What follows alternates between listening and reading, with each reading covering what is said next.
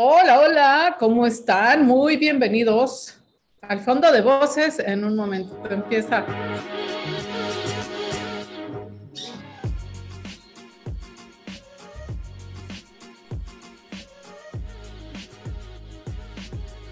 ¿Cómo están ustedes? Qué gusto escucharlos. Este, yo les voy a confesar pues que estoy de pinta como, como podrán ver, como podrán darse cuenta.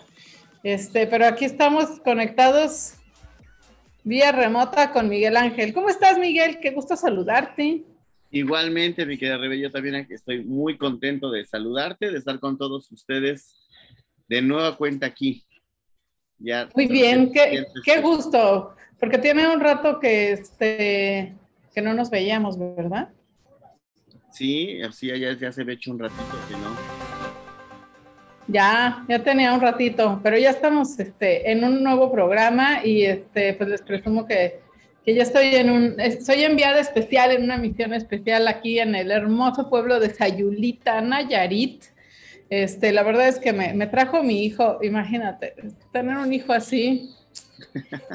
este, no, no se paga con nada. No, ya, ya iré este, compartiendo más programas. Este, venimos llegando la tarde de hoy, pero les voy a, compartir más programas porque sí me trajo mi hijo. Mi hijo está con un, en una empresa que se llama From Spear to Table, que lo que hacen ellos es cazar peces con arpón, o sea, se van en el barco mar adentro y, y cazan peces que no están en cautiverio, de modo que son peces que tienen pues una alimentación completamente natural, los cazan con arpón, entonces eso, todo ese proceso ya les platicaré, hace que el pez no sepa ni a metal, ni a químicos, ni a hormonas, ni a ninguna de esas cosas raras. Y además, este, de acá del mar a, a, donde lo va a cocinar el chef en cualquier parte de la República Mexicana, creo que pasan cuando mucho dos o tres días, o sea que está súper, súper fresco pues este, ni modo, me voy a tener que meter al mar a, a, snorkelear y todos esos rollos. Y este, dice mi hijo que también vamos a aprender a, ¿cómo se llama? Al, surf.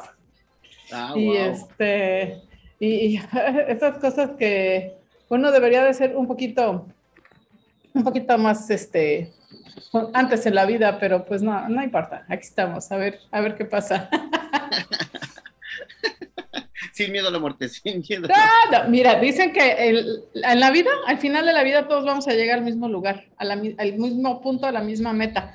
Entonces, el chiste es llegar despeinado, con la ropa arrugada, ruta y cochina, con los zapatos raspados y todo así, como así, sí, bien que viví, ¿no?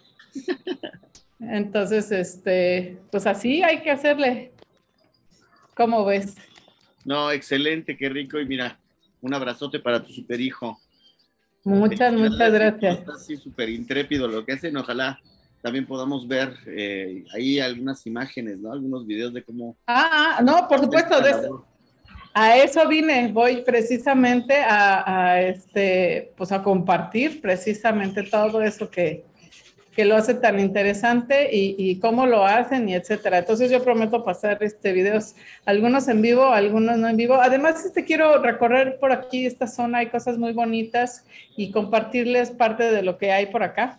Este, y que, y que conozcan, pues que conozcan precisamente esta, esta parte y bueno, a lo mejor algunos este, pues no pueden salir de vacaciones como a mí me ha pasado desde hace como dos años y medio gracias a la pandemia y otras cosas, pero pues si no están en, en vivo, pues que me acompañen por acá y que conozcan este lugar, a lo mejor se les antoja venir y, y pues luego visitan aquí, ¿no? Ya les daré los tips de los lugareños. Claro que sí.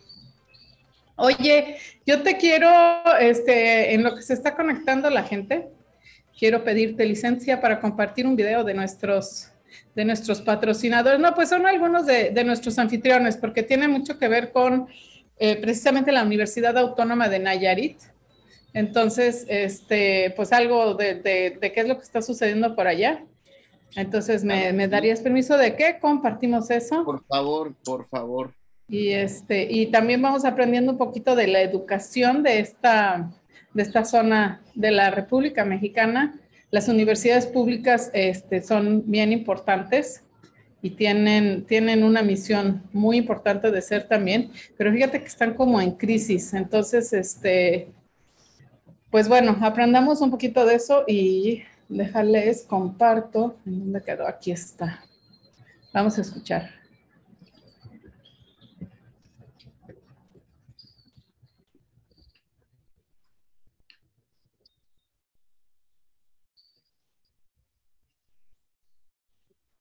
Yo no escucho, mi querida Rebe, no sé si... ¿No escuchas? Ah, ok, permíteme.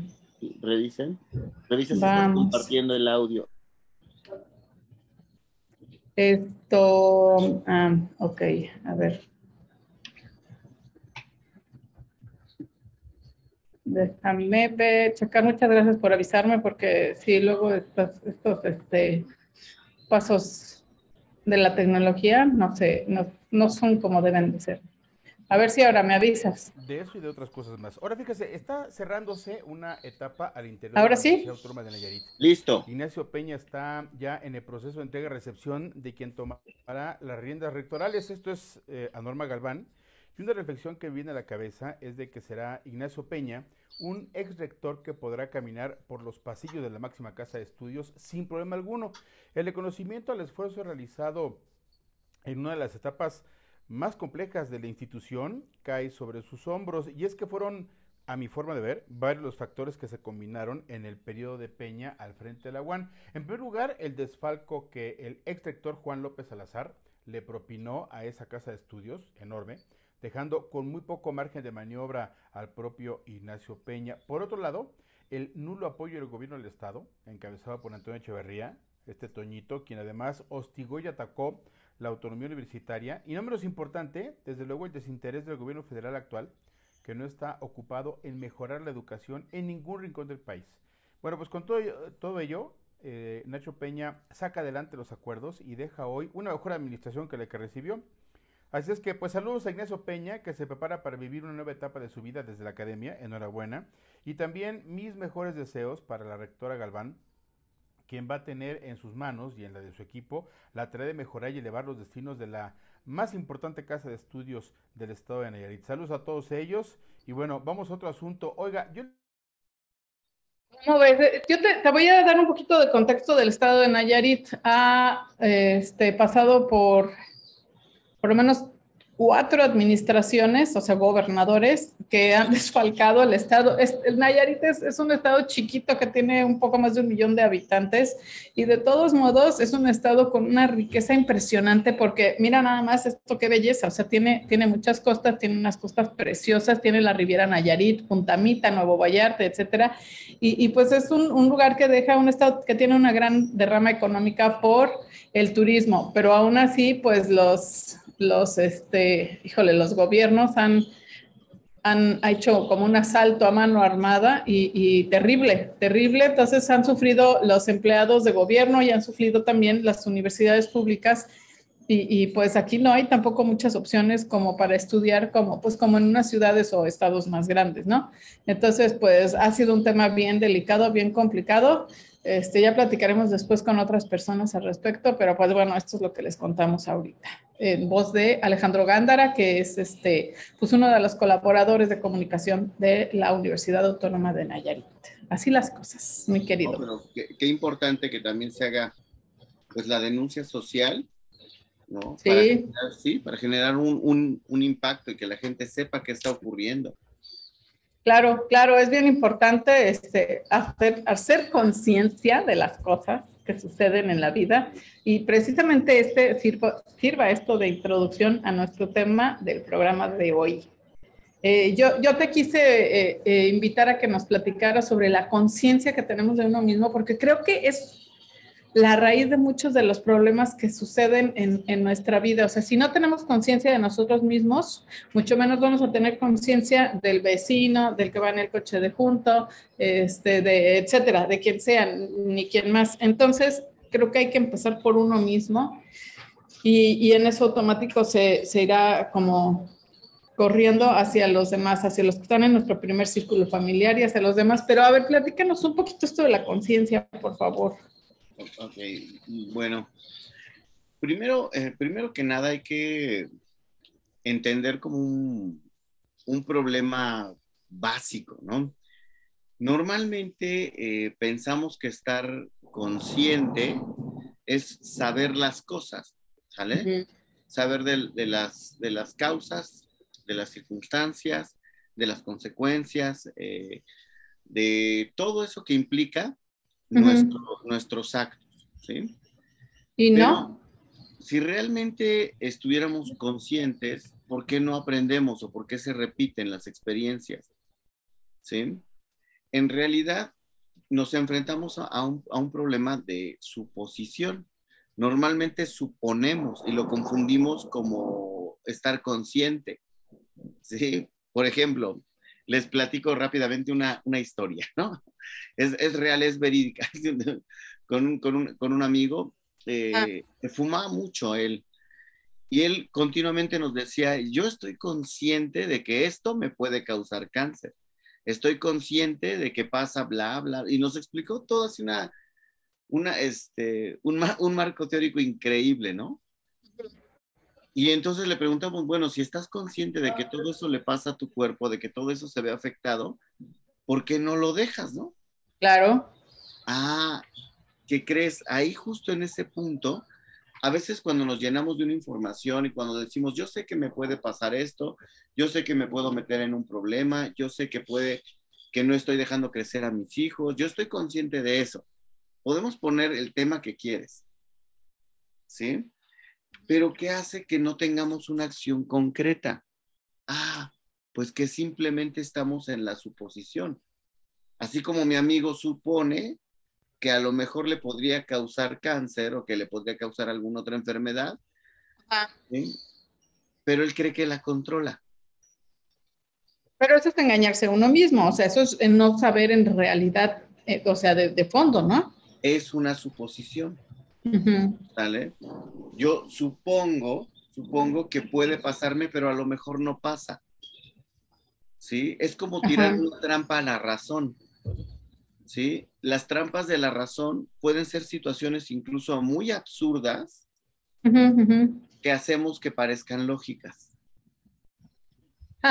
o sea, ¿es, ¿es, manipular la verdad un poco? Es correcto, y ahí tiene que ver con el autoengaño con la necesidad de creer lo que necesitamos creer. Pero lo, lo que necesitamos creer no lo hacemos precisamente eh, como por, por, una razón o por una, eh, una conciencia real, sino porque pensamos que podemos eh, negociar de una u otra forma la realidad es el, o sea, literal el autoengaño. Así es. Y entonces, obviamente, mientras más sutil sea el autoengaño o mientras más elaborada sea la trampa de la razón, pues evidentemente nuestra conciencia no nos va a estar acompañando de una manera contundente, sino que más bien, sí, la misma, la misma conciencia se va a ver minimizada por nuestros engaños y por nuestros deseos y nuestras fantasías. ¿Sí me, me, explico? Ajá. Es, o sea, es, un, es, un, tema bien complejo e, en, ese sentido. ¿sí? Muy.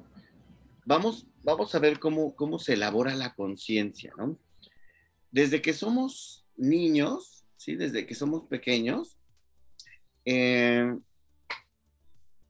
aprendemos a ir poco a poco interactuando con el mundo y cuando lo podemos referir hacia nosotros, empezamos a ser conscientes. ¿Conscientes de qué? Del impacto de nuestra existencia en la realidad. ¿Sí? Por ejemplo, cuando un niño chiquito empieza a decir no, por ahí de los dos años, que empiezan a ponerse. Sí, a todo le dicen que no, a todo. Es la respuesta parece automática. Es, es más, aunque sea contradictoria, ¿no? Come, le das, la, le das la cucharita y no, y abre la boca. pero no saben qué dice, qué quiere decir no, entonces. O sea, eso ah, es lo que quieres decir. Está, pero está empezando a aprender que tiene una palabra que impacta en el mundo y la empieza a usar por pura repetición, por construcción De, su pensamiento, por la, por la construcción de esa estructura causa y efecto. Y entonces es tan impactante que tu niño te diga, no, que yo me desencajo y digo, no, ¿cómo que no? El niño ve ese impacto que tiene en mí y lo vuelve a usar, y lo vuelve a usar, y lo vuelve a usar. ¿Sale? Ok. Ahí empieza una conciencia muy básica, pero él ya se da cuenta que, claro, que lo que hace impacta al mundo. ¿Sí? Y, bien que, y bien que lo empieza a usar para, o sea, es cuando le empieza a agarrar la medida a los papás, ¿no? Así es, porque va haciendo asociaciones y va construyendo formas de comunicación. Ajá. Y entonces se da cuenta que a lo mejor con alguno de los padres es con quien puede aplicar el no y ya venció al papá y él tiene otro tipo de poder. O sea, tiene, eh, empieza a, a entender que, de acuerdo a lo que dice, hay, un efecto en los padres. Así es, así es. Y entonces, cuando él va interactuando cada vez más con el mundo, con las personas, va, diversificando su forma de responder. ¿Sí? Sí. Pero esa parte no quiere decir que todavía sea muy consciente de sí mismo. Lo está construyendo. Ahí va aprendiendo. Exacto, va, lo va aprendiendo. Viene aquí un problema eh, básico, ¿no? ¿Se acuerdan que alguna vez hablamos de este libro de Sabater, ¿no? Del valor de educar. Sí. ¿Vale? Que ya, ya hasta lo, compartimos. Sabater en su momento menciona que eh, educar es guiar para que el otro genere su propio conocimiento, ¿sí? Sus propias consecuencias. Ahí es donde tenemos un problema cultural tremendo. Queremos que nuestros hijos no tengan consecuencias. Te pongo un ejemplo bien simple. Eh, uno de mis niños tira el refresco y en respuesta automática casi todos decimos, tranquilo, no pasó nada. ¿Sí? Si hacemos el no pasó nada, chequemos todos, eh, incluso amigos que nos acompañan, piensen qué tanto de repente damos esa respuesta en no pasó nada. ¿Realmente no pasó nada? ¿Sí? Eso es un decir, ajá. Exacto, y se vuelve una trampa de la razón. Recordemos que pensamos con palabras. Y entonces aprendemos a dejar las cosas. No hay una responsabilidad, no hay un aprendizaje en consecuencias. O nos vamos al extremo. Ay, quítate ya. Mira nada más lo que hiciste. Ya, vete donde no te quiero ver. Y no le enseñamos. Puede ser partícipe de la solución del problema. ¿Sí te das cuenta? Sí. Cuando hacemos esto, el impacto que hay sobre la conciencia de los niños es que ante los problemas hay que retirarse, es que ante una circunstancia no hay que hacer nada porque no pasa nada. ¿Sí? Y entonces, eso, pero eso, eso es súper común. Ah, sí, claro. Y, y es, a lo, es a lo que quiero ir. Ajá. Cuando Sabater nos plantea que siguiamos eh, a través del, del, ejemplo, desde el concepto de educar, ¿sí? Que es guiar. Si guiáramos, el niño sería como más consciente de lo que está haciendo con su conducta. Pero si no lo dejamos que lo enfrente, no elabora una conciencia más compleja, es decir, no ve el alcance de sus actos en el mundo. Por eso se construye ahí básicamente este principio de suposición. Sabater también nos dice que las personas que no se pueden, eh, que no se cuestionan, las personas que no se preguntan a sí mismos, ¿qué pasa con el entorno? Pues dócilmente obedecen, dócilmente esperan a que alguien les diga qué tienen que hacer. Por eso en, el, en el libro este del valor de educar hace hincapié en que no es la mayoría de nosotros no estamos educados, estamos domesticados. ¿Sí me ¿Por, qué, no llegamos, no llegamos más allá? O sea, no llegamos, eh, tiene que ver como, como con la capacidad del ser humano de, razonar, o sea, todas estas funciones intelectuales que nos distinguen de, pues, de los demás seres vivos del planeta. Claro, sí, por supuesto. El ser humano em, es el único que puede diferenciarse incluso, eh, bueno, hay otros animales, algunos primates, los delfines, los elefantes, tienen algo, algo, en común. Su juego puede incluso llegar a ser juego de roles. ¿Por qué? Porque saben quiénes son ellos mismos. Voy a abrir un paréntesis aquí, ¿sale? Sí, haz de cuenta que si tú a un niño chiquito le pones un espejo, de repente él piensa que hay otro niño y hasta le da la vuelta al espejo para, ver dónde está el otro niño. ¿Qué quiere? Todavía no sabe que es él. Sí, es cierto, claro, y es chistosísimo verlo, pero es este. Exacto. Es, bien difícil de entender eso, ¿no? Exacto, pero cuando sabe que él es él mismo, se toca, ah, juega con el espejo, ya sabe que es él. Incluso hay un experimento muy bonito, ¿no? Se le pone un puntito aquí a los niños, pero se trata de ponérselo, eh, le aprietas toda su cabecita y se lo pones así. Ajá. Para que no, no, lo, no lo focalice. Lo pones frente al espejo y si el niño ve y quiere tocar al otro niño, no sabe que es él. Pero si lleva la mano a la frente así se toca, ya sabe que es él. ¿Sí? Y, también es como cuando se tapan y, piensan que no los ves. Tiene, eh, eso tiene que ver con otro, otro principio de, de ah, maduración, pero también consume este primer elemento, ¿sale? De saber que lo que él no percibe, si, si ya no lo ve él, ya no lo ve nadie en, su cabecita, pero está refiriendo el mundo hacia sí. ¿Sale? Sabe que si se esconde y empieza a rever, ¿dónde está Angelito? ¿Dónde está Angelito? Y el Angelito está aquí. Ajá, ajá. Lo disfruto porque veo el impacto que tiene en ti. Ajá. ¿Vale? Ya estoy refiriendo el mundo hacia mí. Ajá. Es eso. ¿Sale? Y se va volviendo más complejo cuando él descubre que tiene voluntad y que dice, no, dos años. A los dos años, tan joven como a los dos, ok. Exacto, aproximadamente aparece esa edad, ¿sale? Ok.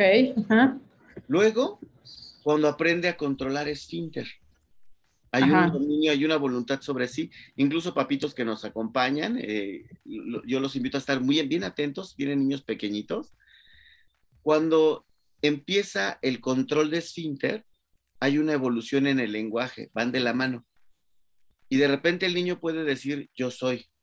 Cuando empieza a diferenciarse, por ejemplo, solitos empiezan a decirte, yo soy un niño.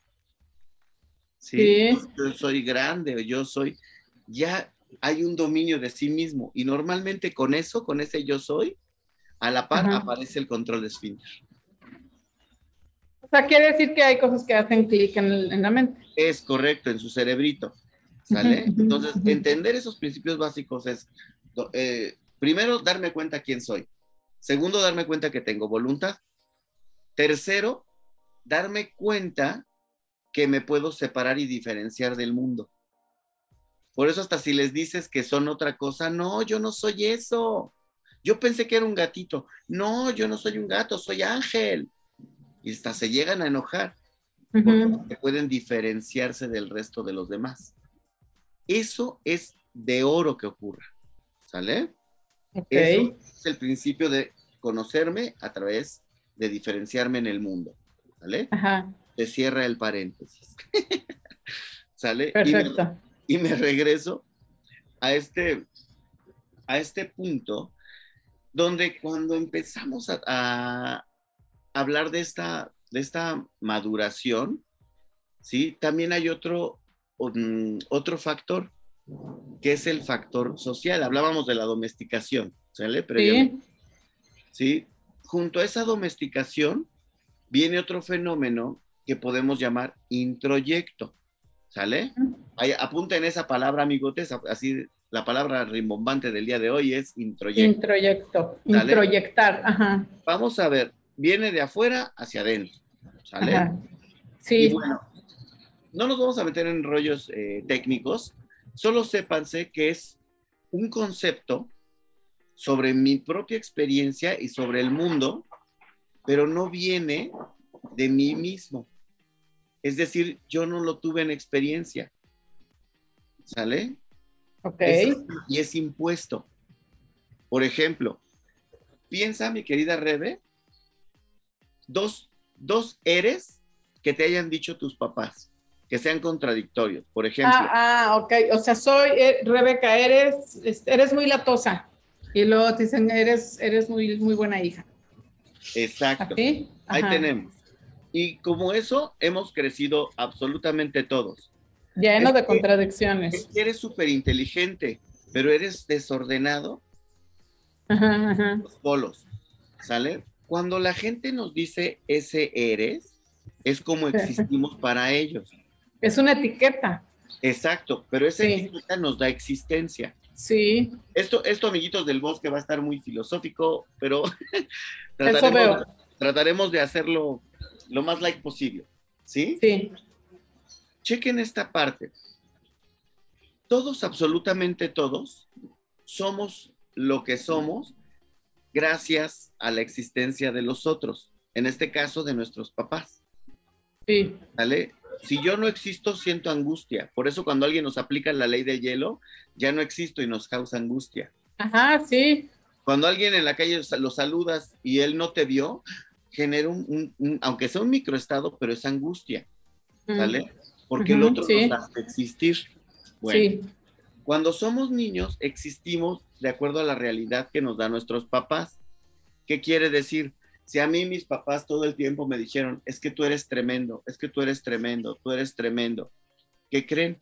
Aprendo a ser todavía más tremendo, aprendo a fluir como una persona este, latosa, desobediente y demás. Porque, ¿cómo vas a quedarle mal a tus papás de que lo que te están diciendo no es cierto, no? Esa es la realidad que me han dicho, por eso soy eso. Sí, sí, sí. Yo tengo una amiga que le dice a su bebé desde, ay, como desde los seis meses, eres muy enojón. Adivina qué pasó. Así es. Se hizo enojón. Es correcto. Ese es un, es un buen ejemplo de introyecto.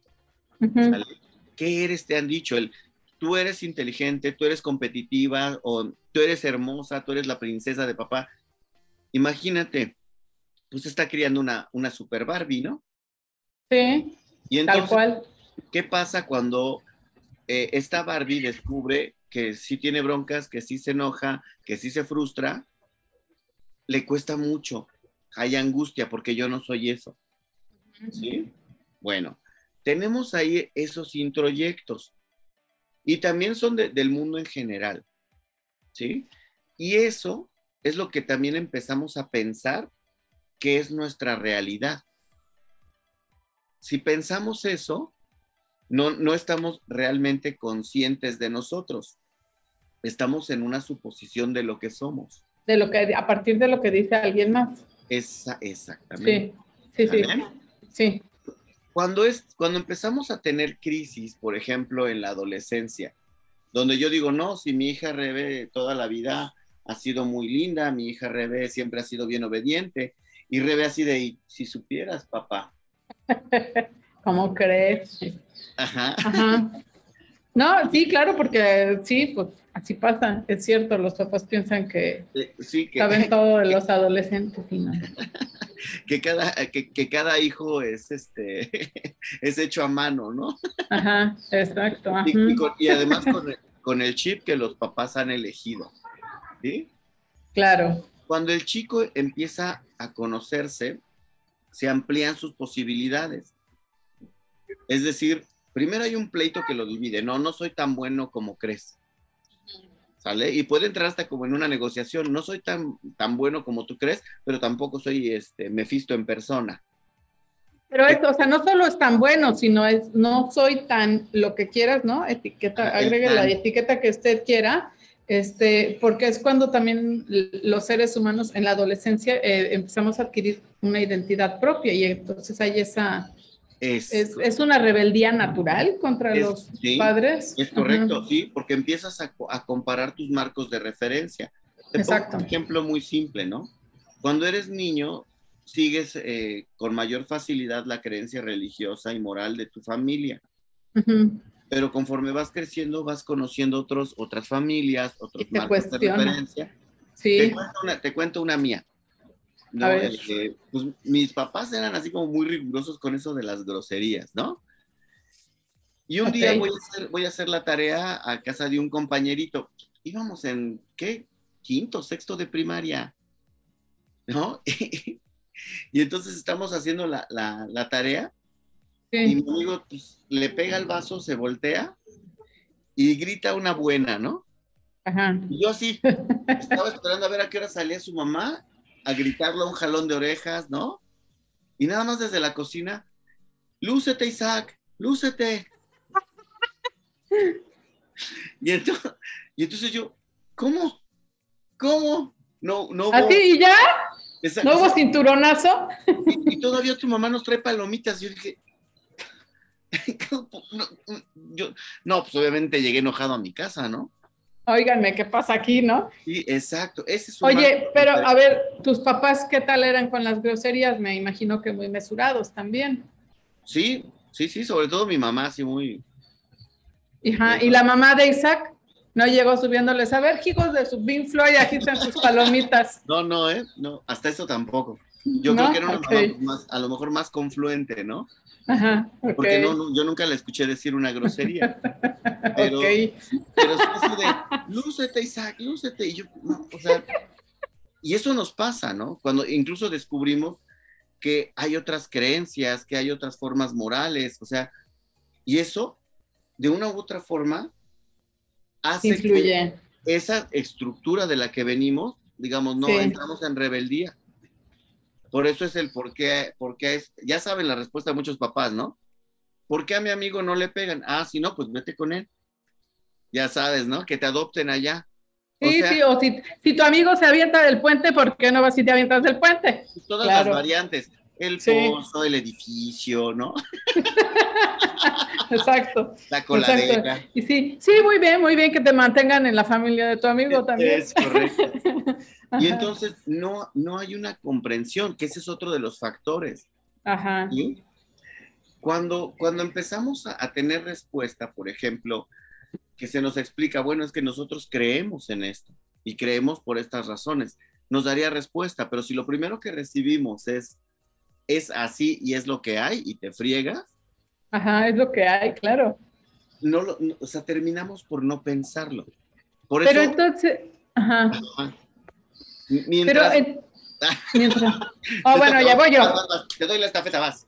Gracias. Este, eh, es que esa parte de la rebeldía en la adolescencia nos aterra a los papás, pero es un mal total y completamente, absolutamente necesario. O sea, de verdad, de verdad que sí, no existe esa rebeldía en, en veces más, en veces menos, pero si no existe esa etapa de rebeldía, ahí van a seguir, o sea, ¿cómo van a descubrir quiénes son? Van a seguir siendo quien papá o mamá les dice que deben ser, o quien la abuelita también, imagínate, también les dice que, que quieren ser, como el chiste, ¿no? Del niño que cómo sabes que pasa demasiado tiempo con su abuelita.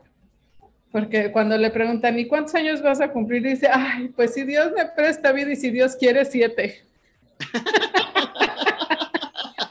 Sí, sí. Así, así son, ¿no? Entonces tiene que haber ese rompimiento que es rebelde, es un rompimiento, tiene que ser disruptivo, no hay de otra. Entonces hay que, eh, eh, no hay que este, prohibírselo a los, a, los seres humanos, sino... Es que mira, aquí hay un problema interesante. Los papás queremos que nuestros hijos crezcan, pero a veces queremos que nuestros hijos crezcan de acuerdo a nuestro ideal. Ah, como nosotros queremos, pues sí, de preferencia, ¿no? Exacto. Y cuando veo, cuando veo que el hijo está creciendo y está generando su propio pensamiento, ya no me. Porque No, ya veces, no estuvo tan padre. a veces en su propio pensamiento, no, ¿qué crees? No estoy incluido yo. No, pues no, porque no queremos saber nada de los papás en esos momentos de la vida. Ah, cuando el niño, y ese fenómeno, mis queridos amigotes del bosque, ese Ujú. fenómeno se llama individuación. Ajá, bendito sea el. Señor que existe esta etapa en la vida, ¿no? Exacto, cuando estamos individuados empezamos a ser nosotros mismos. Es bien importante, eso nos ayuda a pensar. Pero ya lo había dicho en otro programa, pero acuérdense, parece que para el mexicano los primeros 30 años de infancia son los más difíciles, ¿no? Los primeros 30 años, es correcto. Y, Y y entonces- pero, pero además, fíjate, a ver, o sea, empiezas a ser rebelde, empiezas a, empiezas a no hacer lo que dicen los papás, pero chequen la puesta de sol, por favor. Sí, está hermoso. Es que yo lo estoy viendo en mi pantalla, lo acabo de ver y este, dije qué bonito, debería estarlo viendo. Este, eh, mira, cómo em, tienes que decidir que vas a estudiar por ahí de los 17 años, donde todavía sigues siendo quien dice tus papás que debes de ser y no te has puesto, o sea, no has, no has llegado a esa conciencia de ti mismo para decir, me gusta esto o me gusta lo otro, entonces quiero estudiar no sé qué. Es una ambigüedad, porque por un lado me pides que piense y por otro lado quieres que piense lo que tú quieres. Exacto. Entonces, obviamente la crisis de rebeldía en muchos casos se abre camino, pero ¿qué crees? En una gran mayoría no. En una gran mayoría se busca la complacencia de los papás. Por eso tú ves, ves familias y el chavo ya tiene 28 años y todavía es que yo le tengo que avisar a mis papás, ¿no? Le tengo que pedir permiso. Y yo lo que, por ejemplo, platico con mis alumnos, digo, no, es una cosa es que pidas permiso, que avises, y otra es que por seguridad compartas qué haces o dónde estás, por seguridad. Claro, claro. La, situación, y este, pues, desgraciadamente no está para otra cosa, ¿no? Pero, ¿por qué contarles todo esto? Porque nosotros normalmente pensamos que pensamos por nosotros mismos. Entonces, en no? realidad, ¿no? Chequen. Aquí viene la diferencia entre palabras que comentábamos en un inicio, mi querida Rebe. Si se dan cuenta, existe la palabra conciencia con C y por otro lado existe la palabra conciencia SC. ¿Sí? Existencialmente hablando, se le ha dado una connotación eh, más filosófica al reconocimiento de tu propia conciencia. No quiere decir que una sea la, la, buena y una la mala. No, no, no, no, no. Ocurre que la conciencia SC es aquello que sabemos y que podemos llegar a saber todavía más. Involucra tus sentidos, involucra tu atención. Pongo un ejemplo bien burdo, ¿sale? Cuando aprendes a manejar amiguitos del bosque, digo, y siempre uso hasta con, con mis alumnos, comparto mucho este, este, eh, eh, este ejemplo, ¿no? Cuando aprendes a manejar, ¿Se han dado cuenta que se suben al coche y de repente hasta empiezan a pasar como lista? A ver, clutch, freno, ¿no? Neutral y mueve. Casi hace así el volante, ¿no? Ya no te escucho, mi querida Rebe. ¿Tienes, te muteaste? Eso, eso sucede antes de que lo automatices, ¿no? Antes de que ya lo... Es correcto. ¿Qué crees? Estás ah. usando ahí toda tu conciencia, toda tu atención un nuevo aprendizaje. Por eso hasta cuando te dicen de repente, eh, eh, no sé, a ver hijo, ahora suavecito el clutch, dices, cállate, me estás estorbando, o sea, no, aunque sea un buen consejo, pero te estorba. ¿Por qué? Porque tu atención está puesta en un solo foco. Estás construyendo conciencia SC. Y hasta tú solito y vas, tope, tope, tope, tope, clutch suavecito, que no se apague. No, Ajá, ajá, sí es cierto. O sea, vas repasando mentalmente todo. es correcto. Y si no mental, a veces hasta lo hablamos. Sí. ¿Vale? Bueno, ya después cuando lo dominaste, puedes ir cantando. Bueno, hay quienes se pasan de intrépidos y quieren ir hasta chateando acá. Así, así vas. Exacto. Y ahí está. Mis queridos amigotes, acuérdense que hay muchísimos más accidentes por uso de celular que por alcohólicos. Y eso es una realidad, ¿eh? Oye, es que dicen que usar el celular equivale a manejar como con cuántas chelas encima. No sé, pero... Pues, pero este, sí, sí, sí, se, atrasan todas las reacciones porque tres, estás... Tres este, segundos de distracción en el coche. Y a 80 kilómetros por hora y te encargo, ¿no? Por eso cuántos en topes. Ajá. Es correcto. Entonces, bueno. Mm. Cuando eso se, se tiene ya bien integrado, se vuelve conciencia con C. La conciencia con C es una conciencia, un estado de vigilia en el que tenemos ciertas eh, conductas ya habituadas por supervivencia, por aprendizaje. Ya no necesitas pensar, a ver, suavecito, clutch, ¿no? O sea, no necesitas pensar eso. Ya lo haces Oye, Y pasa, bueno, yo creo que si me pasa a mí no debe ser la única en este planeta, que de pronto pasa, no sé, ya estás en, a medio camino y dices, sí, ni cuenta me di cómo llegué acá. O sea, no sé si me pasé el alto, no sé, es, no sé si había alto o sigan, o sea, como que va a Es correcto, o sea, se vuelve habitual, por eso se vuelve conciencia con C. el tema es, mucho de nuestro aprendizaje, por ejemplo, del aprendizaje formal, el aprendizaje académico, al principio lo piensas un montón, sea lo que sea que te dediques, cuando lo aprendiste te estás, a ver, entonces hago este proceso y si lo repites, lo repites, lo repites, lo haces de una manera tan natural que piensas que cualquiera lo puede hacer y que es bien fácil. ¿Sale? Sí. Bueno, resulta entonces que también nuestros hábitos, nuestras construcciones morales, todo pasa el mismo procedimiento. Y entonces cuando generamos más conciencia habitual, la realidad se encarga de ponerlo a prueba. ¿Sí? y, es, cuando empezamos a dar respuestas diferentes. ¿Sí? El problema es que no nos gusta tener nuevos problemas. No, pues no. El problema esencial es que no nos queremos salir de la zona de confort. Por eso en automático empiezo a negar nuevas experiencias, aquello que reta mi pensamiento. Un ejemplo bien simple. Ay, ¿qué crees? Nomás no he podido terminar de ver X película. Me duerme, no le entiendo. No, lo que pasa es que te estimula a pensar diferente de lo que estás acostumbrado. Exacto. Sí, la música, por ejemplo.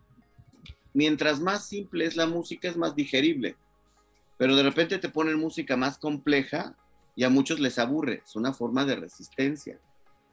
Sí. Sí, bueno, pues resulta, mi querida Rebe, que con todo esto, cuando empezamos a entrar en crisis, nos empezamos a ver obligados a pensarnos a nosotros mismos. Eso es lo que empieza a ampliar. A pensarnos a nosotros mismos, o sea, a, ir más adentro de, o sea, adentro de nosotros. Es correcto hacer una introspección. Sí. ¿Sí? ¿Y eso, eso está mal? No, eso está... no, pero es incómodo. Exacto, el tema es que se vuelve súper incómodo. Cuando, cuando alguien nos saca de nuestra zona de confort por una crisis, por problemas, que es normalmente, y descubrimos, y descubrimos que podemos pensar de diferentes maneras y responder de diferentes formas, nos gusta y, y decimos, wow, qué padre, yo no pensé, jamás pensé que me viera en esta situación. Sí. Jamás pensé que podría responder de tal forma. Sí, o sea, nadie sabe qué tan fuerte es hasta que tiene que serlo, ¿no? El problema es que no lo convertimos en una nueva habilidad. Bueno, no la gran mayoría, hay quienes sí lo hacen. Y a partir de esa crisis genera un nuevo entendimiento, ¿sale? Cuando lo evitamos, lo, sobrevivimos nada más esa vez y después nos regresamos a nuestra zona de confort. Ajá. Sí, por eso ya. O sea, es, es un breve espacio nada más. Es un breve espacio. Eso impide que nuestra conciencia SS crezca. El chiste es que terminamos muy habituados. Y si a esto le sumamos que vivimos en una cultura que realmente piensa por nosotros, ¿sí? Eh, en, verdad es, muy complejo. Sí, es cierto, sí. Es, más, es más cómodo chutarnos una, una, nota ya digerida y en la que nos dicen quién es el bueno y quién es el malo, que un, contexto donde te dejan elegir a ti. ¿Te das cuenta? Claro. pero eso no sirve de nada, o sea, eso es muy cómodo, pero no nos sirve de nada. No, mi, no, mi rebe, bueno fuera que de nada, porque nada pasaría. Si no sirve, entonces nos sirve para estar en la zona de confort y para producir para alguien más. que además, o sea, estamos trabajando. Nadie sabe para quién trabaja, sí. Exacto, ¿por qué crees que somos tan víctimas del consumismo? Apenas sacan algo nuevo y ya lo quieres, lo necesitas. sí, claro, sí, sí, sí. ¿Qué crees? Entonces no te estás pensando a ti mismo. ¿Sí? Entonces, empezar a pensarse a sí mismo es una, una chamba, por eso es, es, un tema tan complejo, ¿sí? Empezar a pensarse a sí mismo implica preguntarte, ¿qué me pasa a mí con lo que estoy viendo? ¿Qué me pasa a mí? Lo más fácil es decir, el otro, el otro me hirió, el otro me pone triste, el otro, ¿sí? Sí. Ahí vi una película que me puso muy triste. No, más bien pregúntate, ¿qué te ayudó a ver de ti esa película? Esa tristeza. Exacto, que, que tocó tu tristeza. Lo mismo pasa. Ay, se va a caer tu cielo. Sí, por acá está la lluvia bien sensacional, amiguitos. Hagan que no se vaya la luz. Vénganse por acá. Y entonces, cuando yo me pregunto, por ejemplo, ¿por qué tú me caes muy bien? Es tan cómodo que no me lo pregunto, pero es más fácil llenarte de atributos. No, es que Revi es buena onda, es que Revi... No, y a ver, y si yo me pregunto, ¿qué parte de su ser, de su buena onda, ayuda a que yo también toque con mi ser buena onda? Sea, a, especificar, no nada más a poner un Es correcto. Y entonces, ¿qué crees? Dejamos de depender del otro, empezamos a coincidir. ¿Sale? Y, entonces se hacen lazos mucho más fuertes. Y más maduros. Sí. ¿Sale? Cuando no tenemos esos lazos maduros, surgen las, las fabulantásticas codependencias y las dependencias emocionales. ¿Sí? Porque no nos pensamos y entonces llenamos de atributos al otro. Una forma, por ejemplo, que ocurre en la casa, los papás con los hijos. Cuando somos dependientes emocionales de nuestros hijos, depositamos todo en ellos. Es que, es que mis hijos le dieron sentido a mi vida. Es que si yo sin mis hijos no soy nada. No, pues eso está súper grave, porque pobres, pobres, hijos, entonces tus hijos están Qué responsabilidad tan grande. Sí, sí, sí.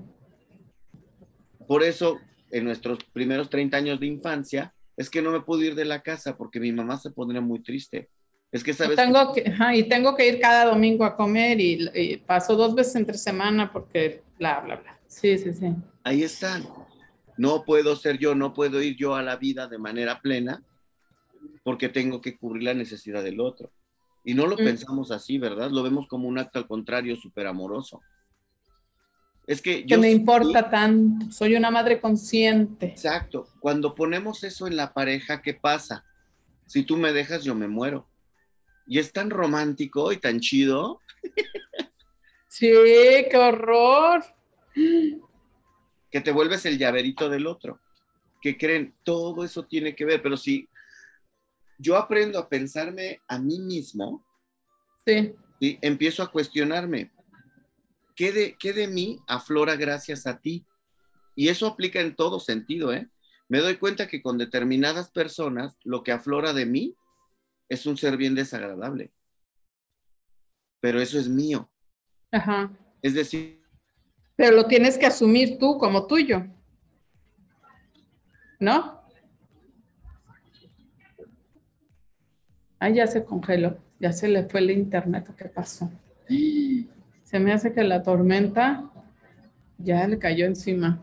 A Miguel. Miguel, no te vemos, no te vemos por ahí. Bueno, en lo que recupera su señal, vamos a, comentar un poquito. Jorge Bonifaz, que nos está viendo desde Alemania, muchas, muchas gracias por, por este, acompañarnos y seguirnos desde allá. De veras, nos da mucho gusto que, lleguemos hasta tan lejos y, este, y ojalá que compartas este programa con más personas de, por allá. Este, nos pregunta aquí, eh, tengo, uso un sombrero mexicano, de esos de charro, allá en Alemania, y toda la gente me conoce ahora por el sombrero y me saludan y me han agarrado cariño. Ahora en Facebook, en un grupo de mexicanos, puse una foto de mí y todos me criticaron y me duele y me impactó que los mexicanos son los únicos que me juzgan. O sea, a ver, dinos, Jorge, los mexicanos son los que se burlan, no los alemanes. Dice que son de adorno que no representan a México, así que México es más que un sombrero y se sintió muy mal. Dice, ya me siento incómodo de salir con él y toda la gente me pregunta que dónde está, pero ya la banda mexicana no le gusta. Pues es que es un estereotipo, ¿no? De alguna manera ese sombrero mexicano es un estereotipo que, que seguimos que nos identifica, pero no lo usamos, o sea, de verdad que los, los mexicanos no usamos esos sombreros en este, pues en ninguna parte más que cuando una fiesta charra, ¿no? Pero sí es, este, es, miren, hoy que estaba yo en el aeropuerto, ahí los seguían, ahí los vendían, entonces hay cuántas tiendas en el aeropuerto y aquí en Puerto Vallarta también hay muchas tiendas con, con esos precisamente, aunque yo nunca he usado uno, creo que ni en el bailable de la primaria, pero independientemente de eso, pues qué grosería que, que los mexicanos lo critiquen, ¿no? Este, y pregunta Viquina, me voy a tener que mover. Este, permítanme tantito en lo que llega Miguel. Me voy a acomodar porque no tengo casi pila ya para para la computadora. Está del otro lado el, con, el contacto. Gracias.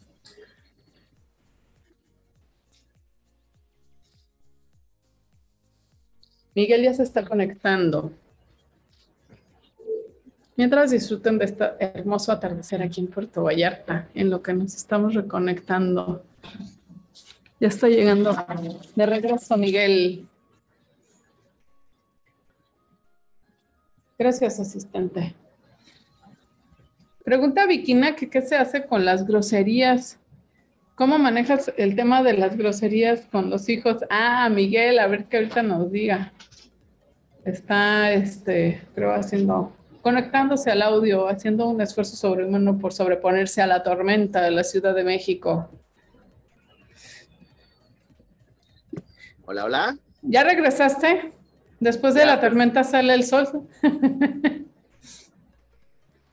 Si me escuchas, yo, yo no, te, no, te, no te veo bien. ¿Tú me ves? no, está tu foto ahorita y estaba, este, te vi un breve instante nada más. ¿Te, tuviste que conectar con el celular? Sí, estoy con el celular. Pero, a ver, checa si los amiguitos del bosque nos, ya nos pueden escuchar ahora.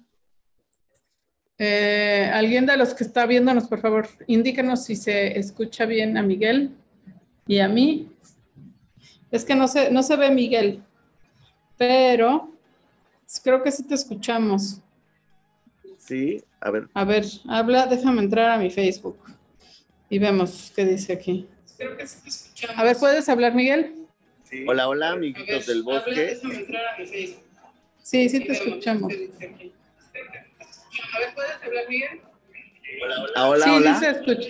sí, sí te escuchamos. Entonces tú ah. habla. Oye, nos pregunta, nos pregunta Vikina González que cómo manejas el tema de las groserías tú con tus hijos. No creo que sea ah, es agua de horchata, ¿eh? con su permiso, pero hace calor y hace ah, bueno, el tema de las, de las groserías, eh, primero hay que ser congruentes. Si tú, las, si tú las dices, no se las puedes prohibir, ¿sale? Con el, con el fabulantástico, yo soy un adulto, yo soy el papá, yo sí puedo, no. Claro. Eso es un acto de súper, súper incongruencia. ¿Sale? Lo, que puedes, lo que puedes hacer es decirles, por ejemplo, ¿no? Me doy cuenta que sí, sí se escuchan eh, muy mal, que no está muy padre, ¿sí? Qué bueno que me ayudas a verlo. Es decir, también validamos al niño, porque él te pregunta, o él te va a decir, tú también las dices, o lo que te va a decir es, este, como tú la dijiste, pues yo no tengo, yo no vi nada de malo, ¿no?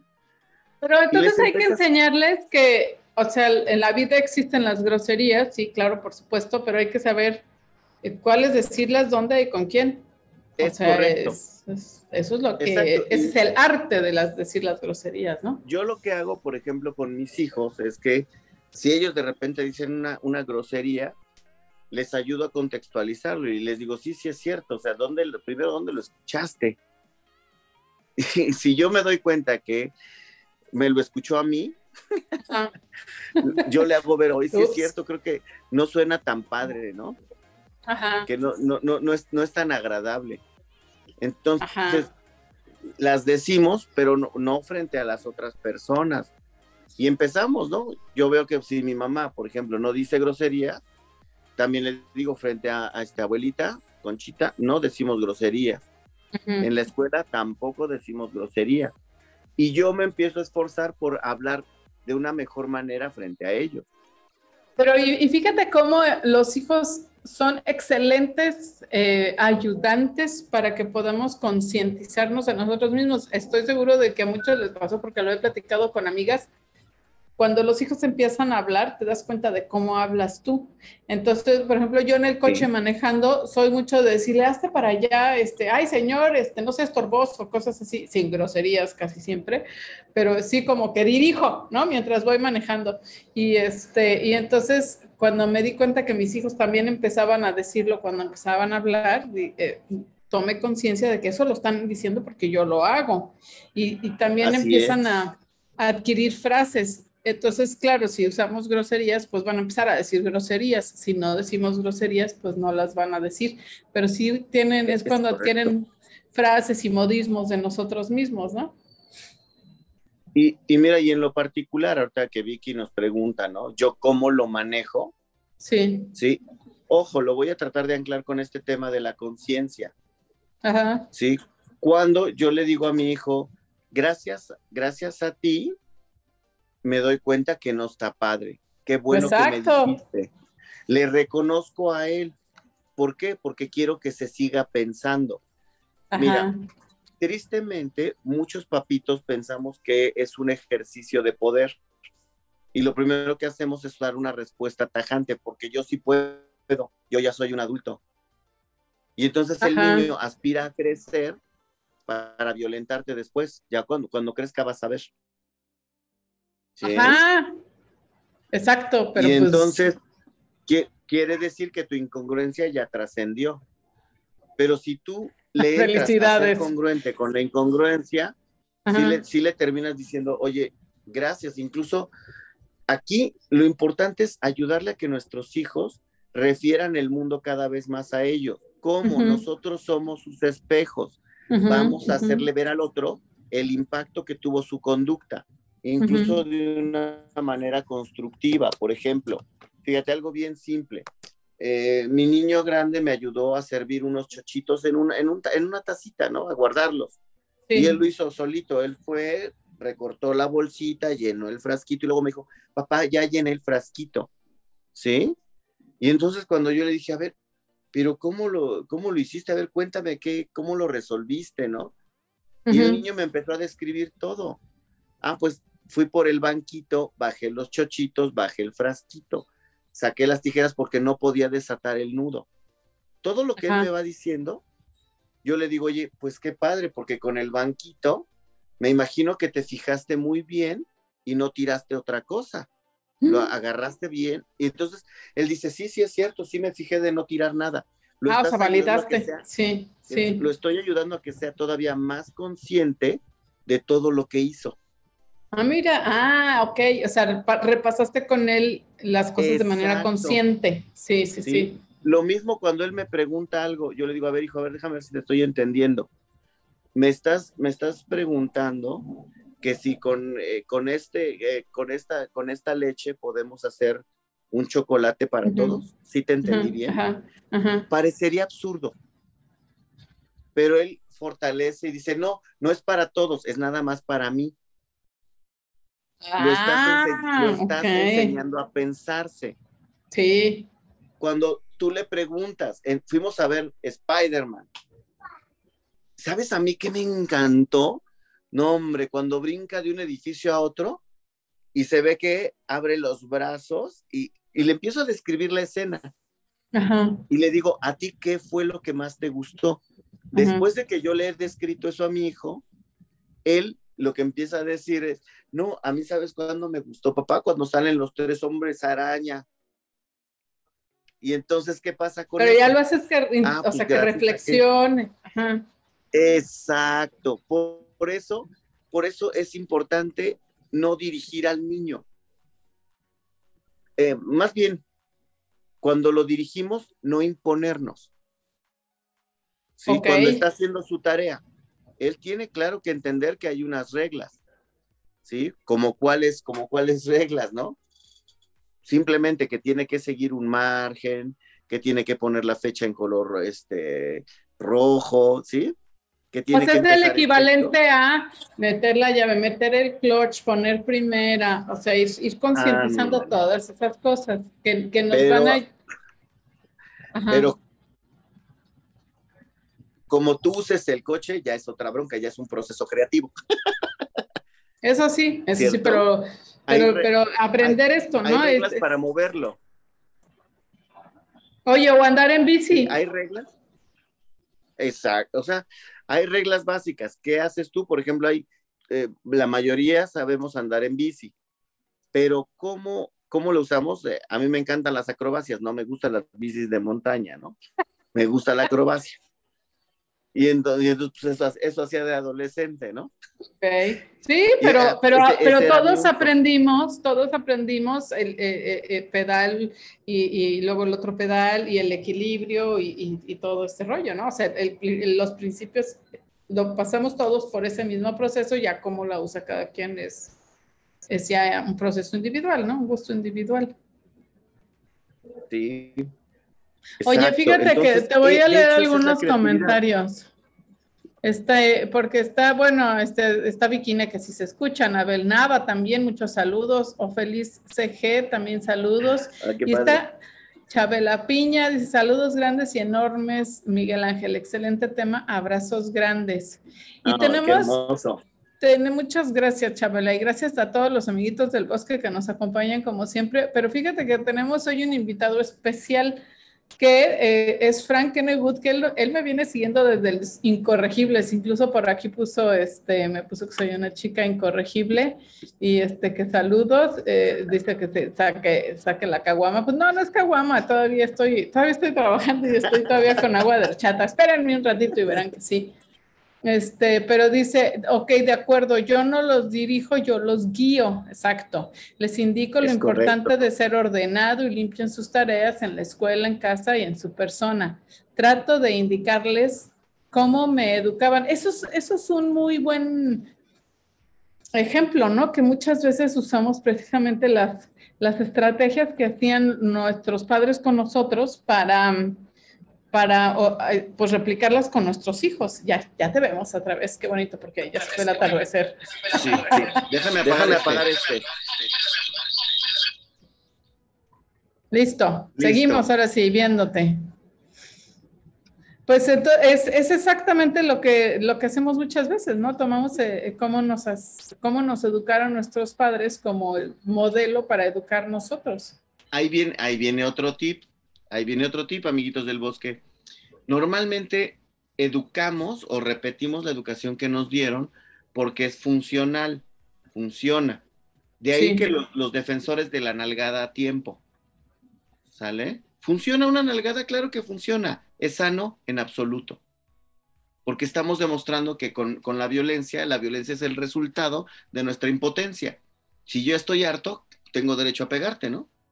No, eso es perpetuar la violencia y generar círculos de odio. ¿Sale? Entonces, eduquemos en consecuencias. ¿Cómo? Poniendo límites de inmediato. Bueno, cuando referimos, gracias a esto que van participando otros amiguitos del bosque, en efecto, guiar es dejar que el otro haga su esfuerzo. Por ejemplo, en el método Montessori, ¿qué se hace mucho? Hay un, hay como un mundo en miniatura, ¿sale? Ellos pueden, sí, y tienen al acceso, este, eh, acceso a todas las cosas normales de casa. Y entonces, ¿qué pasa? Ellos aprenden a relacionarse con la realidad. Muchos dicen, oye, pero ¿por qué manejan vasos de vidrio? Eso no es peligroso, son de preescolar, ¿no? claro. No, al contrario, le estás enseñando el cuidado de las cosas. Y si se rompe, los involucran en, en, la limpieza. ¿Qué crees? Aprenden a darse cuenta que pueden solucionar los problemas. Pero yo diría, hace un poquito más atrás, aprenden causa y consecuencia. Claro. Que, los vasos de vidrio, se, si se caen, se rompen. Entonces, este, o sea, parece una tontería, pero creo que es es algo que le falta también a mucha gente que, que, no asumen las consecuencias porque no, no les enseñaron a que pues lo que vas a hacer tendrá una consecuencia. Entonces, queremos tener a los hijos, claro, lo más protegidos posible, sin que les pase nada, sin que haya consecuencias malas, pero entonces tampoco van a aprender a que a decidir y a darse cuenta de si, si me aviento por el precipicio, pues me voy a romper la maceta, ¿no? Entonces mejor me voy por acá. No, no aprenden eso. Entonces, eh, igual con un vaso, ¿no? O igual, si no como ahorita, eh, eh, pues este, al rato voy a tener hambre. Si no me voy a dormir a tiempo, pues al día siguiente voy a tener sueño. Son, es un millón de cosas así. Un ejemplo, y bien padre, bien puntual, lo que pusiste ahorita de la comida. ¿Sí? Es que, pobrecito, ni modo que se vaya sin comer. No te preocupes, papito, mamita, un día, si se queda sin comer, no lo va a matar. Aguanta. ¿Sí? Normalmente, ¿qué hacemos? Mira, no quiso comer, pero ya al rato me pide comida. eso genera un desorden. Sí, va, a comer a la hora que sea y lo que se le antoje, ¿no? No, es que no quiero chicharos. Ay, entonces, este, ten un pan con Nutella, mijito. Te hago, te hago esto, ¿quieres que te haga una pechuguita? ¿Quieres? Bueno, las abuelitas de repente nos aplican eso. Habrá momentos, habrá lugares donde pase, no lo puedes evitar. Y, está bien que sepas que cuando vas a casa de tu abuelita te consiente a más no poder. Qué bueno, es parte de la misión de las abuelitas. Pero tus papás te tienen que enseñar que no es así la vida.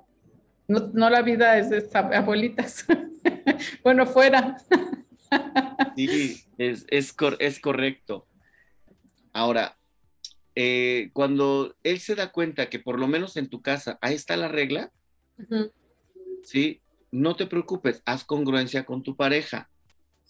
Ajá. Que tengamos un orden. Es decir, no, lo lamento, tu mamá ya dijo que no quisiste comer este, a tus horas, hijo. ¿Sí? Y tampoco puedes cenarte los mil millones de tacos o todo lo que querías, porque ya es muy tarde. Claro. ¿Sí? Solo puedes cenar esto, ¿no? Ya sea tu cereal, tu frutita o lo que cada familia acostumbre, ¿no? Ya que si es familia taquera, pues ya se salvó el morro, ¿no? Pero, claro. salvación, salvación. Exacto, pero por lo pronto es no, hijo, hasta la cena. claro, y, y de, y de manera, o sea, de manera amorosa, mira, dice Franco otra vez, dice, a mí me educaron a la clásica, te aviso, te advierto y si no entiendes te nalgueo y te pego que a él le da mucho sentimiento querer dar un chanclazo. Dice, estoy bien. O sea, sí, claro, estoy, estoy bien, pero tampoco hay que, hay que irse como a los extremos así de, de este de la educación a la antigua con puro cinturonazo y nalgadas a, haz lo que tú quieras. O sea, los límites tienen que estar bien claros. Lo, que cambia es la manera de poner esos límites, que sea de manera amorosa, explicando, porque te daban el chanclazo o la nalgada pero no te hacían esta introyección. O sea, y entonces aprendías a, hacer cosas por, nada más para evitar la nalgada. No sabes por qué. Ese es otro punto. Fíjate, qué, qué, bueno que lo llevaste a ese punto, porque algo que nos ayuda a no ser conscientes de nosotros mismos es justo la conducta evitativa.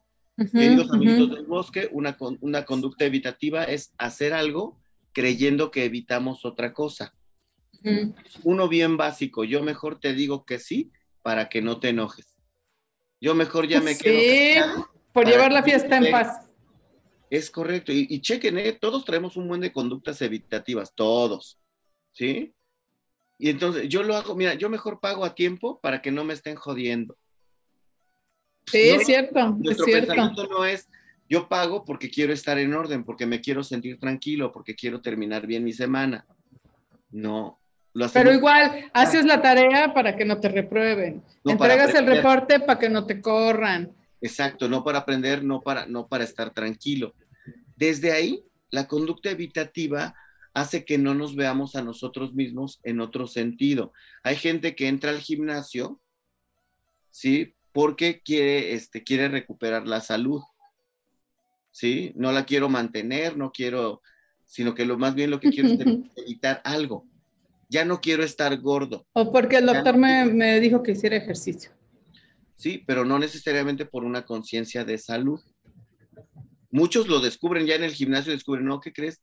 al principio mi meta era ya no estar gordo, pero ahora de verdad lo hago porque me, me divierto, me siento mejor. Ah, se amplificó, ¿sí? Su, su concepción de ir al gimnasio.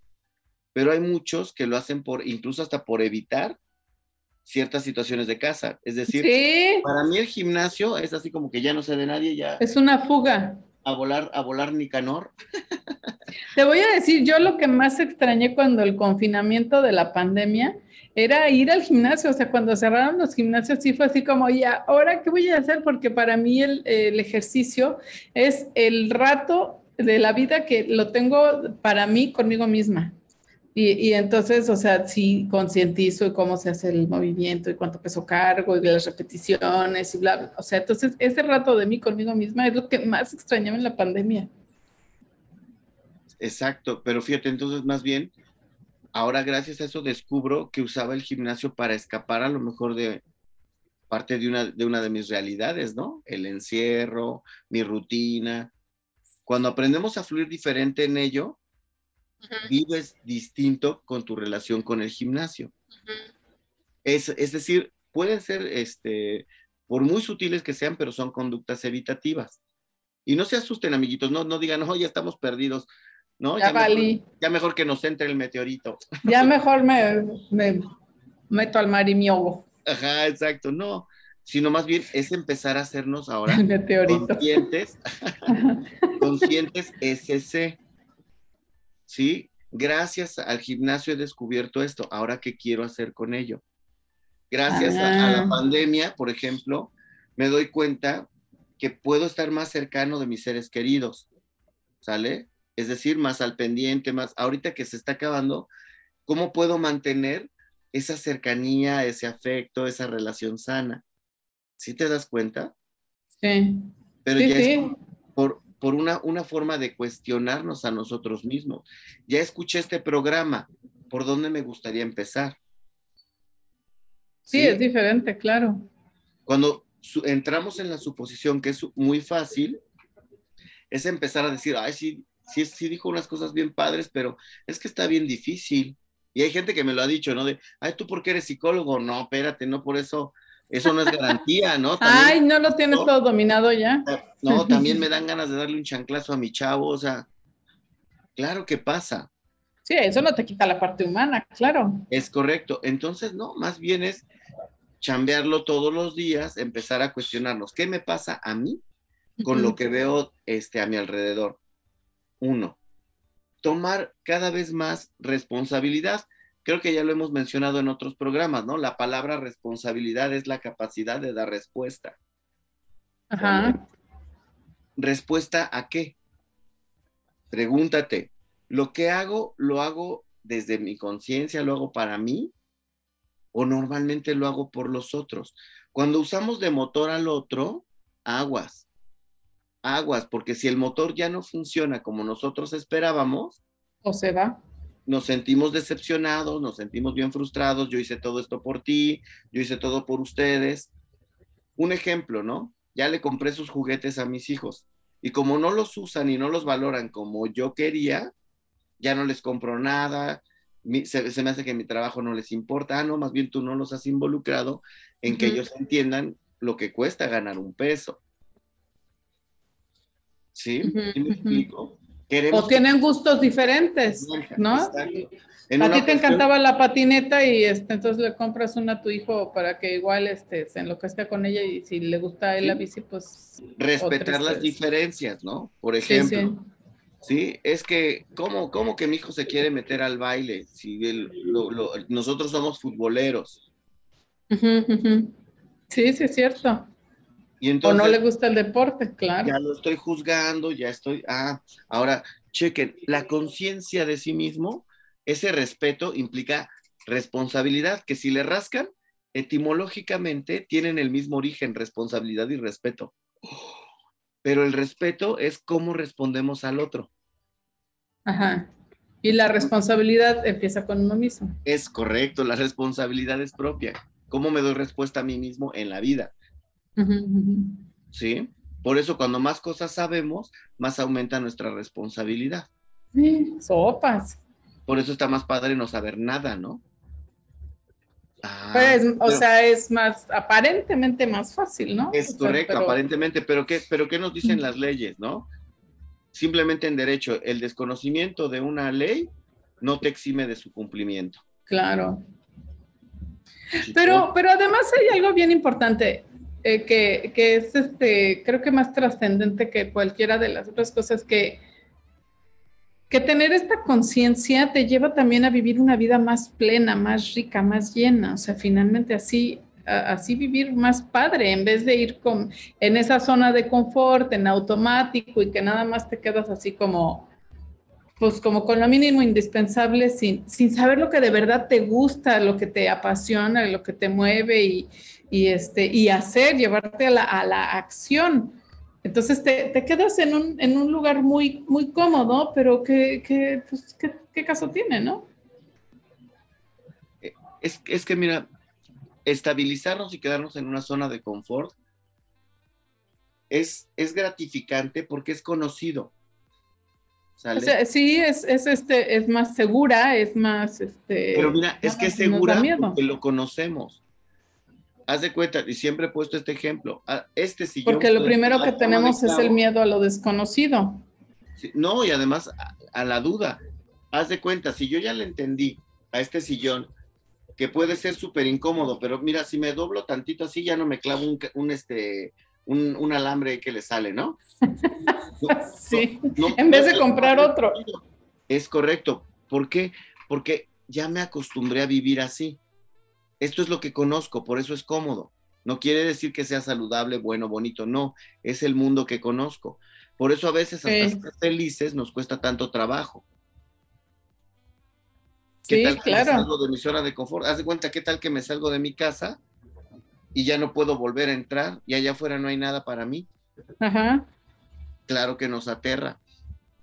Entonces, ahora lo más importante es empezar a darnos cuenta de una responsabilidad. ¿Me doy respuesta a mí o estoy acostumbrado a darle respuesta al mundo? ¿Sale? Obviamente es, esto genera mucho conflicto, porque decimos, sí, es que si no lo hago y si lo hago diferente, no, apliquemos una, una de, de filosofía oriental. Si no tienes lo que te gusta, haz que te guste lo que tienes no por mediocridad. Haz que te guste lo que tienes, sino por no estar, no vivir en, inconforme, ¿no? No, sino porque es el punto de partida. Que sí ah, existe. Que a mí me encantaría que estos programas ya los pudiéramos hacer súper chido en vivo, ¿no? Pero ¿qué es lo que sí existe? Este medio. ¿No? Y en vivo me refiero a, estar juntos. En persona, juntos, sí, sí, sí. pero ya pronto, ya prontito. Sí, ya, ya mero. ¿Sale? Y sin embargo, esto es lo que sí existe y nos adaptamos. Y, nos, y, bueno, y nos adaptamos, este, pero el modo en el mundo entero a hacer las cosas así. Es correcto. ¿Y, qué, implica? Sí, pues hasta corrernos el riesgo como lo que nos acaba de pasar, se fue la luz. Sí, sí, sí. Y aquí estamos. Es decir, ¿qué sí hice? ¿Cómo sí pudimos este, solucionar? Ah, no quiere decir que sea lo más cómodo. Ojalá tuviéramos un super internet. Ojalá yo tuviera uno de esos aparatitos que, aunque se vaya la luz, siguen jalando. O sea. Ojalá, eso lo hemos pensado todos en algún Mis momento. fantasías, ¿no? Sí, sí, sí. Pero, pero, entonces te adaptas a, lo que sí hay, ¿no? O sea, por ejemplo, es, esto que, dices tú de, de, cómo fue que te desconectaste tantito, bueno, antes de la pandemia era impensable hacer algo así, aunque existía la tecnología, era, era, no, no, ¿qué están haciendo esta parte? Son este, estaba, ah, y, ya se le fue y bye. E incluso era hasta como rechazado, ¿no? Visto hasta como una locura. ¿Cuántos no decían, no, cómo se van a dar clases así eso? No funciona, todas las negativas, ¿no? Exacto, y ahora hasta pasan los hijos, se oye el, de se compran colchones, no sé qué, o sea, pasa de todo y, ya estamos, o sea, finalmente lo aceptamos, ¿no? Nos adaptamos. partimos de lo que sí existe. Claro. ¿Vale? De eso, de eso se trata esto. Mientras más podemos partir de lo que sí existe, más podemos decidir, pero ojo, dándonos nuestro lugar. Por eso también cuando ponemos límites es una forma de pensarnos a nosotros mismos. es lo que te iba a decir, o sea, hay maneras de poner los límites y de, o sea, hasta comenzando por uno mismo. Y fíjate que, por cierto, nos dice Frank, dice, ojalá que un día nos orienten a saber cómo ir de la mano con el cambio de la niña adolescente. Estoy en esa etapa y de repente mi hija me saca de casilla de bolón ping-pong con sus ideas ya de libertad con su espacio y a veces hago el evitativo y me quedo callado. De hecho, creo que el, tema que íbamos a tratar hoy, pero yo este, cambié de opción, era este del tema de la adolescencia y la adolescencia prolongada. Entonces, muy seguramente el programa que sigue lo, lo hacemos. Lo, abordaremos, claro que sí. Resiste, Frank, no vayas hacia la luz. No, no vayas a la luz. Resiste, resiste. Aguanta, el programa por favor. mira, podemos ir dando una, una, una adelantadita vuelve a preguntarte, ¿a mí qué me pasa? Con la libertad de mis hijos, me voy te mueve? Claro, me voy dando cuenta que se sale de mi control y eso también nos angustia. Ayudar a pensarse, eh, eh, eh, por ejemplo, no es en cuestionar como que me dé la respuesta correcta, ¿no? Sino aprender a construir con la respuesta que sí existe en nuestros hijos. ¿Sí? Es decir, si mi hija me, me, está diciendo algo que no, me, que no me está gustando, no es de inmediato, no, no, no, no, no, a ver, ¿cómo crees? No, no, no, a ver, a ver. A ver. Acuérdate que aquí en esta casa, no, porque eso es una, una forma de negar que están creciendo. Eso es un anticipo del, del programa entrante, ¿eh? Un anticipo. Cuando, Aquí hay cuando, anticipos y todo. ¿eh? Sí, cuando se niega el crecimiento del otro, per, eh, puedes perpetuar neuróticamente un estadio, ¿eh? Sí. No, no, y olvida, es la, o sea, la adolescencia prolongada, ¿no? Que decías. Ahí está. Ahí está. Ay, mira, por eso es un tema bien chonchote. Sí. Entonces, eh, ahorita mi, mi, mi, querido Frank, pues, es esta parte, a ver, ¿qué me está pasando a mí? Y empiezo a conocer su punto de partida. Y a partir de ahí, ¿en qué sí tenemos que incidir? Cuídate a ti mismo, cuida del otro y cuida tu entorno. Si lo que tú estás haciendo te lastima de alguna forma, hija, piénsalo dos veces. Si lastima al otro, piénsalo dos veces. Si transgredes tu entorno, piénsalo dos veces. Y no le des la respuesta ya hecha. Deja que empiece a dudarle. ¿Sí? Y aunque en ese momento te diga, no, no, no es cierto, no es cierto, no es cierto, te aseguro que lo va a ir pensar. Y, y es lo más fácil no hacerlo, pero, pero no, ¿de qué sirve? De nada, de que entonces tengamos hijos de 35 años y sigan siendo adolescentes. Ándale, y mi, mira mi querida Rebe, bueno fuera que de nada, porque nada pasaría. bueno, sí, sí pasa, exacto, exacto, sí, claro que pasa. Pasa esto. ¿Para qué sirvió esto? Para tener aquí a mi genruchito, ¿no? Hijazo de mi vidaza. Aquí eternamente conmigo. Es correcto. Incluso, que nunca me va a dejar. Y cuando tenga novia, le voy a hacer la vida de cuadritos a la novia del genruchito. pues sí, compites por el amor del Sí, genruchito. sí, claro. Sí, entonces, ya vamos viendo, me, me pregunto, me, me, cuestiono, asumo una, una responsabilidad, ¿qué sí me toca? ¿Qué parte de esto sí puedo hacer? ¿Qué, puede, qué toca aprender? ¿Sí? ¿Cómo me relaciono con el otro? ¿Sí? Es decir, en ese respeto uh -huh. hay que darnos cuenta de las relaciones utilitarias. Uh -huh. A mí me da sentido eh, ser servicial para el otro. Si a mí me da mucho sentido eso y un día no tengo a quien ayudar y me empiezo a poner ahí ansioso, claro que uh -huh. tengo un problemota tremendo. Pero tremendo, sí. Claro, porque quiere decir pues que entonces soy un dependiente emocional o un, un codependiente de ese tipo de relaciones. Y, y, y, muchas de esas cosas también son, este, o sea, cosas que nos toca trabajar a los padres sobre nuestra propia persona, que nos da, nos hacen cobrar conciencia a nuestros hijos adolescentes, ¿no? O sea, ah, caray, si yo traigo, esta bronca es mía, no es de mi hijo.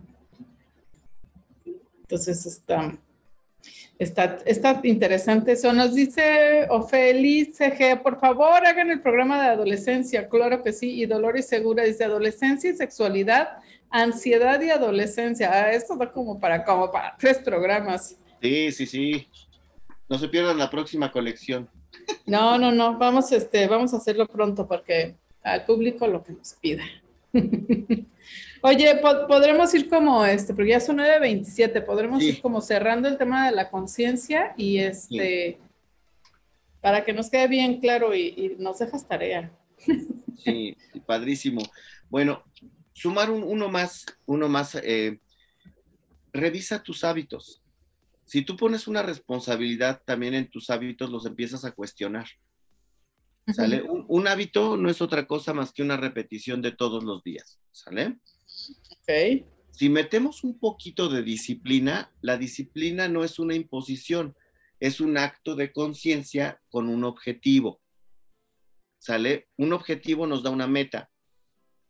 Yo, por ejemplo, cuando, cuando empiezo a hacer, y, y esto, es, esto es neta, no es, es, es un ejemplo vivencial. ¿no? Plano, okay. He tenido una, una, alimentación así como no la más sensacional del planeta y ya mi cuerpo ya respingó, ¿no? Y entonces digo, oye, es que cómo voy a dejar de comer esto, es que básicamente no puedo comer nada. No, esa es una fantasía. Más uh -huh. bien me he negado a hacer una rutina con alimentos, ¿sale? Que no me han sido tan placenteros. ¿Sí? Y entonces cuando empiezo a meter la, disciplina hay un objetivo. Mi primer objetivo es restablecer mi, este, mi salud, restablecer mi disfrute por la comida. Y entonces, ¿qué hago? Que el hábito valga la pena ser modificado. Claro que se me antoja el pan, ya saben amiguitos que el mexicano es 90% guadalupano, ¿no? 100% panero, o sea. Sí, hay, hay cosas de este, la vida que sí son prioridad, claro, claro. Exacto, y entonces digo, no, a ver, si quiero volver a comer pan, tengo que restablecer mi forma de hábitos. ¿Cómo? Sí. En efecto, no comiendo pan ahorita, ahorita. Me, ya me dijo mi doctora que claro que lo voy a poder hacer mesuradamente, pero en, este, en determinado tiempo, ¿no? Claro. Y entonces, ¿qué hago? Vale la pena la espera, me disciplino. Cuando te disciplinas no lo sufres. Tiene sentido el, por qué mantenerte en algo. Pero ya lo concientizaste, ya lo razonaste, ya lo introyectaste. el otro punto. Cuando hay un, un, un qué, un, un, cómo, el para qué es más fuerte. Y entonces tiene sentido para ti. Mientras el sentido sea puesto por los demás, yo me voy a cuidar por ti. Yo me voy a cuidar porque, pues por mis hijos. Eso lo es bien de mexicano, ¿no? No, yo mis Porque soy una madre abnegada yo como sea, ¿no? Pero las criaturas, entonces no los puedo desproteger, entonces por eso me cuido. No, comparte, no lo hagas por tus hijos, ¿sí? Hazlo con ellos. Es decir, el amor que puedas generar, compártelo. El autocuidado, compártelo. Y entonces, ¿qué crees? Vas a estar educando también en salud a tus hijos. ¿Por qué? Por pura congruencia. y, porque eres por el ejemplo. Exacto. Entonces, aprendan a pensarse ustedes mismos, cuestionense sobre ustedes mismos, generen una responsabilidad, construyan un respeto y a partir de ello generamos nuevas disciplinas. ¿Ves? Dice Dolor y Segura, el pan es lo máximo. Sí, la verdad, sí. ah, no, pues el pan es el pan, ¿eh? El señor pan para ustedes, por favor. Exacto, acompañado de su respectivo café o vaso con leche o chocolate también, también. Y este, dice Pati Delgado, hagan los programas más seguidos. Yo encantada, tú dices, tú mandas. Nos lo, lo, vamos a procurar, con todo gusto. Yo, sí, yo, miren, yo también encantado, nada más que de repente entre la consulta, la academia y todo. Ya sé. la, vida, la vida de papá. No crean que es porque no nos quiere, sino porque de pronto el tiempo no da para más. Pero, sí, sí, sí, prometo tratar de que los podamos seguir haciendo cada mes. Sí, y es un gusto contar con ustedes que participen, que nos acompañen, que lo compartan. Sí, Encantado. claro, que le den, denle like, por favor, y compártanlo. Que sí, ya vi que sí lo están compartiendo, pero, pero por favor ayúdenos a, a compartirlo más si les gusta, sobre todo. Y, y, este, y además estén bien pendientes, porque todos estos días, de aquí hasta el lunes, voy a estar haciendo varios programas desde aquí sobre los temas de acá. Prometo hacer lo mejor posible y compartir cosas bien bonitas para que este, estemos de vacaciones juntos, aunque sea así a la distancia. Este, este, oye, este tema también está súper interesante y sabes qué me parece que se enlaza con muchos otros temas, ¿es correcto? Da para un montón. E, entonces, ah, bueno, después del de la adolescencia vamos este, viendo con, con, qué se enlaza esto de, esto de la conciencia, porque eh, este, yo les he platicado varias veces, yo sí he estado luego en procesos de terapias y, una parte bien importante, yo creo que se comienza por, por esto de, de, de entrar en contacto conmigo misma, de reflexionar y etcétera. Y, ah, qué trancazo se acomoda uno cuando se va dando cuenta de las cosas. Pero, pero entonces yo le digo a mi terapeuta, tú bien, dímelo, echa, viene de ahí porque este, los, al toro por los cuernos y entonces si ya me di cuenta de esto, mejor vamos a resolverlo lo más pronto posible y, como curita así de rápido. Y, este, y avanzar, ¿no? O sea, no, no nos queremos quedar atorados en eso, sino que qué bueno que me doy cuenta de estas cosas. Y, o sea, como lo de los hijos, hay un chorro de cosas de los hijos que nos hacen enojar porque nos, nos eh, mueven cosas de nosotras, no porque ellos hayan hecho, o sea, sí hacen mal, claro, están creciendo y lo que sea, pero muchas veces este efecto es magnificado porque nos mueven cosas de nosotros mismos y, y este, y seguimos como con la venda, con, con, los ojos vendados, no sirve de nada para, pues, como dices, ya mejor llévame Diosito, ¿no? Y, y, este, y se empiezan a sanar las relaciones y es muy buen ejemplo para los hijos y cambia la relación este, con todo el mundo. Entonces, es, creo que es, vale la pena, bien vale la pena el esfuerzo. O sea, pero no, no a decir, ay, sí, soy este, bien, no sé qué, y entonces nada más este, darte de latigazos y ahí atorarte. No, no, no. El chiste es este, superar esta prueba y, y, y, van a salir otras, pero no importa. O sea, el chiste es ir aprendiendo y resolviéndonos, ¿no? Seguir haciendo conciencia ese. Sí, conciencia con eso. Este. Aprendes, entras en una crisis y luego se vuelve un hábito, pero cuando menos te das cuenta ya es un hábito saludable. Y, y todo eso, la, la, mejor noticia creo de todo esto es que eso, irlos resolviendo, ir resolviendo todas estas cosas que nos eh, lleva tras brindar, tomar conciencia con ese es que vamos a tener mejores herramientas para enfrentar los trancazos de la vida definitivamente. Entonces ya no, no, no, no, este, no quiere decir que todo va a ser color de rosa, pero sí vamos a tener mejores herramientas para, para enfrentar la vida. Padrísimo, mi querida Rebe. Entonces, quedamos a súper pendiente. Vamos a trabajar el tema de la adolescencia. Sí. ¿sí? excelente. Entonces, ya pónganse súper tiro. Están muy pendientes, sí. Nos veamos este, el siguiente mes. ¿Vale? En mayo sugieran los temas también, amiguitos, por ahí, este, así como lo están haciendo ahorita, mándenos su pliego petitorio para ir haciendo más programas. Claro, encantados de todos los temas que se les ocurran y además ya verán estoy preparando este, entrevistas con con gente súper interesante, este, con perfiles, pero mira que el luchador y que el mariachi, y que también las trabajadoras sexuales, y, o sea, gente de perfiles así súper diferentes y súper interesantes. Pero, pero esto que platicamos con Miguel, yo sé que es de consentidos porque eh, son temas que nos ayudan como personas a estar mejor con nosotros mismos y con los demás. Sí, por favor, sugieran temas.